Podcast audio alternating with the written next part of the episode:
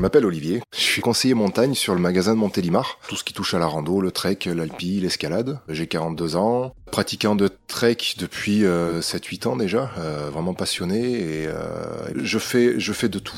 Ce qu'on appelle la micro-aventure, donc sur deux jours, c'est-à-dire je pars le samedi matin je rentre le dimanche l'après-midi, jusqu'à des, des, treks de, de 15 jours, 3 semaines s'il faut, ou 2 mois même, il n'y a, y a aucun problème. Je touche vraiment à tout ce qui est itinérance.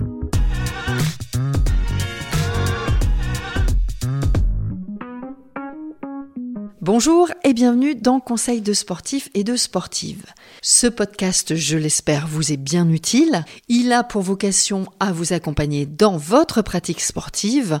Il vous aide à reprendre le sport et répond à des questions que vous vous posez sur la santé, l'alimentation et le bien-être. Je suis Sandrine, je travaille chez Decathlon et chaque semaine, eh bien, j'ai la chance d'avoir à mon micro des experts, des expertes, mais surtout des passionnés de sport. Ils nous délivrent leurs astuces, leurs tips et nous donnent de bons conseils à mettre en application rapidement. Cette semaine avec Olivier, on a décidé de vous parler de trekking et surtout de, de quoi j'ai besoin pour préparer mon premier trek. Bonjour Olivier. Bonjour Sandrine. Cette semaine, on a besoin de toi pour savoir euh, ben, de quoi, de quoi on a besoin pour partir et, réussir notre premier trek, quoi. Parce que ce serait quand même un peu galère ouais, de pas partir avec euh, le bon équipement. On peut commencer par, tu vois, les. Moi, j'ai pensé, euh, pour passer la nuit à l'extérieur, euh, je peux prendre une tente ou je peux partir en refuge. Est-ce que tu peux un peu m'expliquer euh?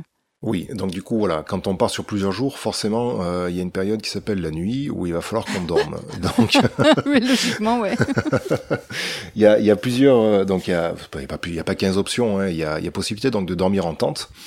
Euh, donc les tentes, euh, tout le monde sait ce que c'est. Hein. Il y a des tentes, donc par contre les tentes de, les tentes de bivouac qu'on va emporter avec soi, qui vont être quand même compactes et légères euh, pour le trek, parce qu'il faut bien évidemment penser qu'il faut porter tout son équipement. Oui. donc le, le, trekker, lui, va va être à la recherche du poids et donc euh, existe maintenant euh, dans tout un tas de marques, hein, mais euh, chez Forclaz notamment, des tentes de trek ultra légères où on arrive à être à, moins d'un kilo par personne. Donc il y a des tentes une ah, place et des deux places. Ouais, ouais. Oui, ça va, ouais, c'est très léger. Donc en, une place, deux places ou trois places. D'accord. bon, après au-delà c'est de la familiale, on est sur 20 kilos, donc c'est pas la peine. Oui. donc si tu fais du trek, tu peux tu ne peux avoir qu'un enfant. Euh, non, tu peux avoir, euh, tu peux, tu peux avoir euh, plusieurs enfants à partir du moment où si maman, maman porte une tente trois places et papa porte une tente trois places. Moi, je pensais que c'était que le papa qui portait. Donc bah oui, c'est, c'est la mule. On est bien d'accord. On est bien d'accord. Euh, oui, oui. Donc euh, non, non. Après, il y a possibilité de, de, de, de, moduler tout ça, hein, bien sûr. Euh, il y a même des, des tentes qui sont qui sont dissociables. Donc Madame peut porter peut porter le double toit, Monsieur peut porter la chambre. Donc le double toit, c'est la la toile qui vient protéger des éléments extérieurs, de, de la pluie. Et la chambre, c'est la petite euh, partie moustiquaire avec le tapis de sol qui se trouve à l'intérieur. Oui. Donc madame va porter le, le double toit, monsieur va porter euh, la chambre et les, euh, et les arceaux et les, petits, les petites sardines, etc. Donc après, on divise le poids par deux, c'est parfait. Et donc ensuite, pour tout ce qui est refuge, ben, quand on, planifie son itinéraire, il y a possibilité de voir s'il s'il y a des refuges au point de chute, et donc avant, quand on prépare son itinéraire, donc de de, de, de, téléphoner pour réserver sa, sa nuit euh, dans ces refuges. En général, c'est des gens adorables qui tiennent ça. Très souvent, on est accueilli euh, avec un grand sourire et, euh, et une bière fraîche et, et, franchement de la bonne bouffe et, des lits qui sont qui des lits qui sont agréables aussi. Ça fait du bien de temps en temps. Ouais, ça fait du bien de temps en temps en fait de se faire une petite nuit en dur quand on part longtemps. Euh, on se fait, euh, on dort 5, 6, 7 fois d'affilée en tente, donc c'est super bien. Hein. Mais c'est bien aussi d'avoir de, de, une bonne douche. Et, ouais, j'allais dire la douche aussi. Ouais. C'est bien pour les autres. et de dormir sur un matelas pour, pour reposer euh, un peu tout. Et hum, il me semble que la dernière fois, enfin dans le premier épisode qu'on a fait ensemble, tu parlais, voilà, les itinéraires sur les applications ou alors les petits bouquins, les topos, je pense. tu peux retrouver donc ces coordonnées de refuge oui, tu les réserves à l'avance. Hein. Sur les topos, tu, euh, tu trouves tout ça. Donc après sur les sur les applications, tu vas avoir des petits pictos qui euh, qui annoncent qu'il y a des euh, des refuges ou, ou, ou, des gîtes ou, ou quoi que ce soit. c'est sous forme d'une petite maison rose, il me semble, entourée d'un carré. Par contre, t'as pas les, les coordonnées, il y a rien du tout. sur les topos, par contre, c'est beaucoup plus précis. Tu as tu as tout, les numéros de téléphone, les adresses mail, les, les emplacements sur la carte, etc. Euh, quand on part euh, dans, les massifs en montagne, il y a un site internet qui est quand même assez sympa qui s'appelle Refuge Info. C'est un, site internet qui est euh, collaboratif euh, où chacun peut poster et dire ben voilà là j'ai fait les plateaux du Vercors, il y avait une cabane fermée Ah, avec. Ok. avec une cheminée ou pas ou tu vois ou des cabanes ou des gîtes. Ouais, ils vont te donner des renseignements bien précis euh, sur ce qu'ils ont vu et vécu. Tout à fait, ouais. Il me semble que le, le choix du sac à dos, enfin voilà, dans tous les équipements auxquels je pense, euh, le sac à dos, ça doit être quand même un peu crucial, non? Est-ce qu'il y a une, un choix euh, un Tout peu à fait. particulier à faire? Est-ce que tu me donnes des conseils là-dessus? Entre le sac à dos et les godasses, ça fait partie des, euh, des, des- des plus importants. Donc le sac à dos, oui, effectivement, c'est euh, bah, de toute façon, il faut transporter tout son matériel. Il n'y a pas de secret. euh. Donc le, le- le sac à dos, le sac à dos est primordial. Euh, après, en, en magasin, il, il faudra définir le, en général, le nombre de jours où vous allez partir pour définir le volume euh, du sac à dos. Il, Ouais. il existe, il existe différentes sortes de sacs à dos de, de trek. Et Ce qui est vraiment important, donc, c'est de, de le choisir, de bien le, de bien le tester en magasin. On Mais c'est le, chance le réglage des ah mince, je, je perds le des, des bretelles. les- le réglage des bretelles effectivement. Alors toutes les bretelles, la, donc la ceinture ventrale, la ceinture pectorale, les bretelles, etc. Donc il, euh, sou- souvent, souvent les sacs à dos sont portés majoritairement sur les euh, sur les épaules et euh, c'est surtout ce qu'il faut pas faire. Si les sacs à dos de plus de 50 litres ont des grosses ceintures ventrales, c'est que justement c'est le bassin qui va porter euh, 60-70% du poids pour juste pour limiter les, euh, les, les impacts au niveau euh, et les trapèzes. charges au niveau des trapèzes, Euh, parce que sinon, si vous marchez avec un sac à dos sans mettre la, sans, sans mettre la ventrale, euh, au bout de deux heures, vous allez, vous pourrez plus bouger le cou, c'est pas possible. voilà. Donc le, le plus lourd ne se mettra pas au fond, il va se mettre euh, au plus près de son centre de gravité, euh, de manière à ce que ça tire pas vers l'avant, que ça pousse pas vers l'arrière. Voilà, tout ce qui est léger donc va se mettre autour. Donc en général, moi je mets le sac de couchage au fond. Euh, sac de couchage au fond, euh, tout ce qui est réchaud-popote au-dessus, la tente, si elle est à l'intérieur, je la mets vraiment le long de ma colonne vertébrale. Et puis après, on essaye d'équilibrer au plus les charges pour pas être tiré à droite ou à gauche. Vo- Voilà pour les sacs à dos. Donc pour le sac et après euh, chaussures hein, parce que de toute façon oui pour Donc, euh, voilà, on marche principalement donc les chaussures ça doit être hyper important. T'as des conseils là-dessus? Il y a deux écoles. Euh, on voit, on voit pas mal de, de gens euh, marcher avec des, des, des chaussures de trail. Euh, ils, ils ont besoin d'avoir quelque chose de très souple, de, de très très accrocheur et euh, en montagne. Euh, et il y a l'autre école où, dont, dont je fais plus partie. Moi, j'ai plus besoin de maintien à la cheville, donc d'avoir des bonnes chaussures de montagne, de- des bonnes chaussures de trek. Qu'est-ce qui diffère donc ces, deux types de, chaussures? Ça va être clairement sur la, semelle, la tige. Donc là, on est sur une tige haute. La, cheville va être maintenue sur l'accroche. Donc on va avoir des, euh, semelles beaucoup plus cramponnées euh, avec une gomme un peu plus dure, de manière à ce que ça adhère et que ça accroche un peu mieux.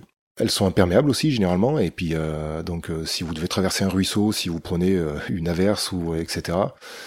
Vous avez tout ce qui est protection euh, des pieds, des orteils, donc le, le pare-pierre en avant. Si, si vous traversez un pierrier qui a un petit ébouli, vous prenez euh, un caillou sur un orteil, voilà, ça va vous protéger. Donc c'est- c'est c'est- c'est tout un tas de petits détails qui font que les chaussures montantes sont quand même intéressantes à porter. euh, Peut-être pour la fin de la journée aussi. euh, Voilà, exactement. Je- je- J'allais y venir. Quand on, on se fait une, une grosse journée de trek le soir avec un sac à dos de, de 15 kilos, euh, le matin on est frais comme un gardon, il n'y a pas de souci, mais le, quand on, on descend au camp le, le soir, on a quand même un peu plus, on est un peu plus fatigué au niveau des jambes. Et, euh, donc il faut vraiment maintenir la cheville pour éviter qu'elle parte. Plus sécuritaire, tu veux dire. Exactement.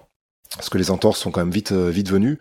Euh, on n'est pas tous euh, pas tous euh, ultra musclés au niveau proprioception, au niveau des chevilles, et donc c'est quand même intéressant de les maintenir. Autre chose, alors je suis sûre que tout le monde a connu ça, les chaussettes. hein. Les chaussettes Ouais. qui te font. Finalement, c'est pas la chaussure qui te fait mal, c'est la chaussette qui est pas bonne et qui te fait des Souvent, ouais. ampoules ou. Ouais, c'est ça. Donc, Euh, le, le combo T'as un conseil?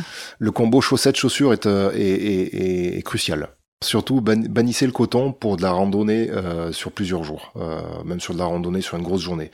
Le coton en fait est, est très bien dans, dans certains cas, mais euh, pour la rando, euh, il, a, il a une sale tendance à, à, garder l'humidité, donc la transpiration des pieds, et être un petit Mm. peu abrasif. Donc euh, il va il va créer des, échauffements ouais, et, des irritations. échauffements. Exactement. Et potentiellement amener euh, plus facilement des ampoules. C'est surtout ce qu'on veut pas.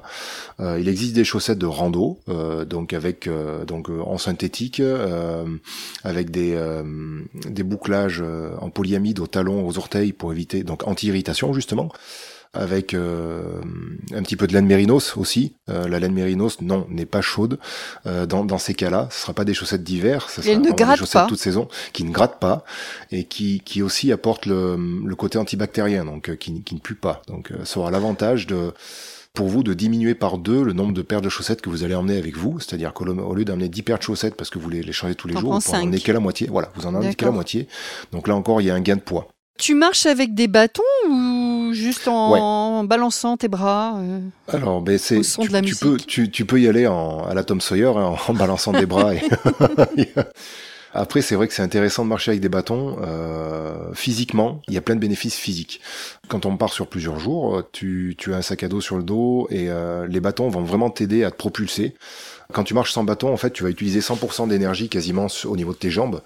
Et après, euh, avec des bâtons, tu as un transfert de, de, patates, en fait, qui va se faire vers le, vers le haut du corps, vers la poitrine et les bras. Donc, tu vas économiser à peu près 30% d'énergie au niveau des jambes euh, pour grimper. Ça va t'aider à te hisser. Et tu vas vraiment limiter aussi tout ce qui est impact articulaire en descendant. Donc, ce que tu vas pouvoir en descendant te, te, te- t'appuyer sur tes bâtons et puis décharger un petit peu du poids du sac et pas et pas amener toutes ces secousses et, euh, sur les sur les genoux et le bas du dos. Donc c'est c'est vraiment c'est vraiment intéressant. Les bâtons de les bâtons de rando sont sont télescopiques. Oui, j'allais te demander, est-ce que Ouais. on peut les plier? Parce que sinon tu. Ouais, C'est un peu ouais, tu embêtant. peux tu, tu peux les plier, donc ils sont ils sont télescopiques généralement en, en trois brins. Euh, donc ça fait euh, ils vont mesurer entre 45 et 50 55 cm suivant les modèles. Euh, donc tu peux facilement les fixer sur ton sac à dos, les Mm. mettre à l'intérieur des sacs à dos.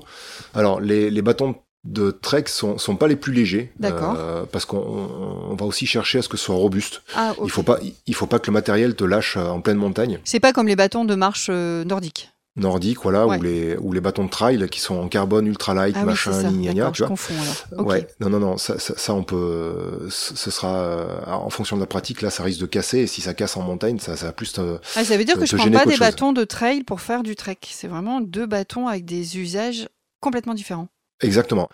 Le bâton peut servir aussi à installer un tarp. Euh, Installer le tarp, c'est, Ah oui, tu- euh, oui. un tarp, c'est la- c'est l'alternative à la tente, donc c'est Oui. juste une bâche qui va, euh, qui va te, t'abriter la nuit, donc tu peux, en fait, tendre ta bâche et te servir de tes deux bâtons de marche comme des euh, piquets de tente. Toi, tu fais ça?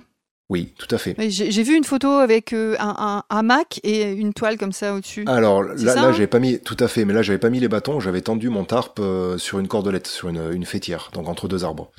Et euh, donc là j'étais dans les euh, dans les Alpes de Haute-Provence, euh, au-dessus de Digne, et j'ai passé une petite nuit euh, une petite nuit à l'extérieur. euh, c'était génial, c'était génial. Parfait. Et justement, la nuit, est-ce que euh, on n'envisagerait pas euh, un moyen de voir dans le noir Ouais, complètement. Euh, donc le, par- parmi l'équipement à emporter avec soi, c'est pas lourd, ça prend pas de place. Et euh, il faut prendre une petite frontale. Euh, la petite frontale, quand même, serait intéressante pour éviter de piétiner son collègue à côté pour quand on va aller euh, faire pipi la nuit. donc euh, pour euh, repérer le spot aussi à l'extérieur, quand on est au, au camp le soir aussi, quand on discute, euh, quand on discute le soir en, en buvant le thé ou la tisane, ou quand on veut lire tranquillement ou, ou peu importe. Donc la nuit, on n'y voit pas. Donc une petite frontale Ouais, ça peut ne pèse rien, ne pèse rien et sert et sert vraiment. Pour euh, clôturer l'équipement, parce que je pense qu'on a fait à peu près le tour, est-ce qu'il y a une dimension euh, responsable dans le trek? Est-ce qu'il y a des choses que tu peux dire sur la dimension responsable? Oui, ça c'est un point euh, ultra important qui me qui me touche vraiment. C'est à partir du moment où on va dans la nature, on est on est censé être amoureux de la nature, donc on profite de. J'aime pas parler de terrain de jeu parce que on joue pas avec ça, on, en profite, on en dispose, et euh, il faut il faut surtout euh, éventuellement euh, apporter un sac euh, sac poubelle avec soi, donc ne rien laisser dans la nature. Les petits sachets plastiques, on les remporte avec soi. Le sac poubelle, moi je l'emporte toujours. Je, je m'en sers pour en fait pour mettre mon sac de couchage dedans au début quand je pars pour le protéger de la pluie euh, s'il y a besoin. Donc il restera toujours au sec et j'ai euh, donc toujours un sac plastique avec moi pour mettre mes détritus, les remporter à la maison et euh, après éventuellement les trier et les mettre euh, à la poubelle, aux poubelles respectives. Euh, il faut euh, il faut faire attention où est-ce qu'on fait du feu, il faut pas en faire n'importe où, il faut euh, bien les protéger. Euh, le, fait de faire du feu dans la nature, c'est quand même légiféré, donc c'est c'est limite interdit hein, de partout, mais il y a des fois, euh, on peut pas s'en empêcher. Hein Euh, mais bon, il faut le faire de manière responsable et raisonnée. Euh, Qu'est-ce que il faut pour, pour moi, il faut euh, on, parlait euh, la semaine passée de, de prendre un bain en, en lac d'altitude. Tu vas pas te laver dans le lac Ah oui, d'altitude. ouais, euh, avec voilà. les savons. euh, Tu vas, tu vas, tu vas pas te savonner dans le lac où il y a potentiellement des petites truites sauvages ou je sais pas des, des poissons qui, qui sont tranquilles et, et tu vas aller les embêter avec ton savon. Euh, il existe des savons biodégradables pour Ouais. faire ta vaisselle ou euh, Ouais, ou pareil, j'allais dire pour la vaisselle, tu pas Ouais. ton pexitron, Donc, quoi. donc ça, il y a pas de souci. Il y a des, des savons biodégradables qui existent. Tu peux aller faire ta petite vaisselle, aller piocher un petit peu d'eau et tu, tu fais s'écouler ce, ce savon et le, le rinçage dans la terre à, à plus de 30 mètres d'un d'un point d'eau. Euh, donc ça va s'infiltrer, ça va être euh, ça, ça va être traité après par le sol. Là, il y a pas de souci.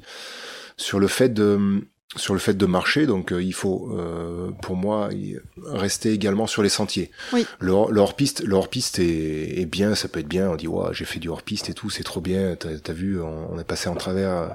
Mais là, potentiellement, on est allé déra- déranger de la, de la faune, on Mm, est allé mm. piétiner de la flore qui a, qui a rien à demander à personne. Alors qu'il y a des, il y a, je pense qu'il y a suffisamment de sentiers en France pour pour s'éclater.